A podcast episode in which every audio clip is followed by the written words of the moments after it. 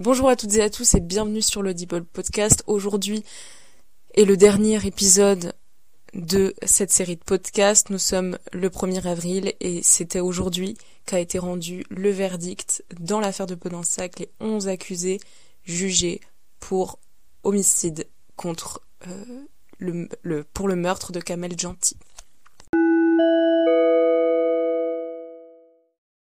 Comme je vous l'ai rappelé durant l'intégralité de ces podcasts, il y a deux types d'accusés dans cette affaire. Ce sont les accusés criminels et les accusés délictuels. Et dans ce verdict, il y a eu des peines qui n'avaient pas du tout le même quantum. Ceux qui étaient jugés pour des faits délictuels ont pris euh, des peines de prison avec sursis. Donc c'est des peines qui euh, sont aménageables des peines qui ne vont pas être de prison ferme et euh, qui vont euh, pouvoir se faire à la maison notamment ou euh, différents éléments qui sont possibles et à voir devant le juge d'application des peines. Ce sont sept accusés qui ont été condamnés pour ces peines avec sursis. Il y a eu aussi des petites peines fermes, mais qui n'excédaient pas trois ans. Donc voilà pour euh, les sept accusés euh, qui étaient euh, donc mis en cause pour des faits délictuels dans cette affaire. Il y avait par exemple des faits de notamment destruction des lieux du crime, modification des lieux du crime ou association de malfaiteurs, etc., etc. Voilà, tous des petits faits, enfin tous des faits comme ça qui sont de nature délictuelle. Concernant les accusés qui comparaissaient pour des faits criminels. Ils étaient au nombre de quatre. Cédric, David, Romain et Mathilde.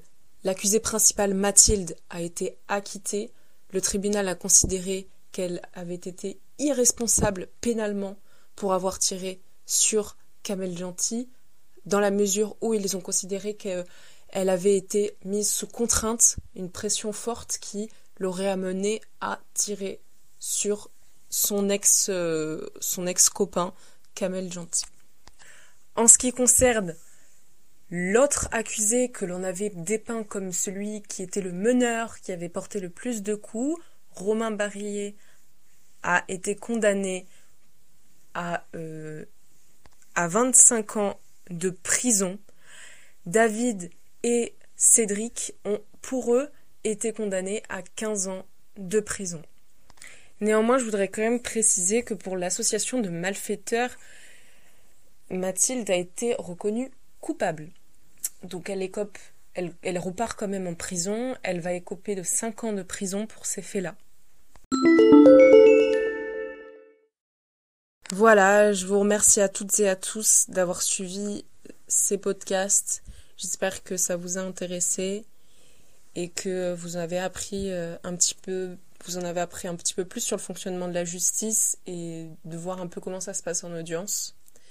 Néanmoins, ça a été quand même des débats qui ont été extrêmement durs à suivre, euh, sur le plan émotionnel notamment, beaucoup de, souffrance de la part euh, des familles, notamment de la partie civile, mais aussi de la défense. Et durant le verdict, il y a eu bien évidemment des personnes qui ont, qui ont eu du mal à accepter euh, ce verdict qui, qui, sont quand même des peines extrêmement lourdes ou faibles selon les parties.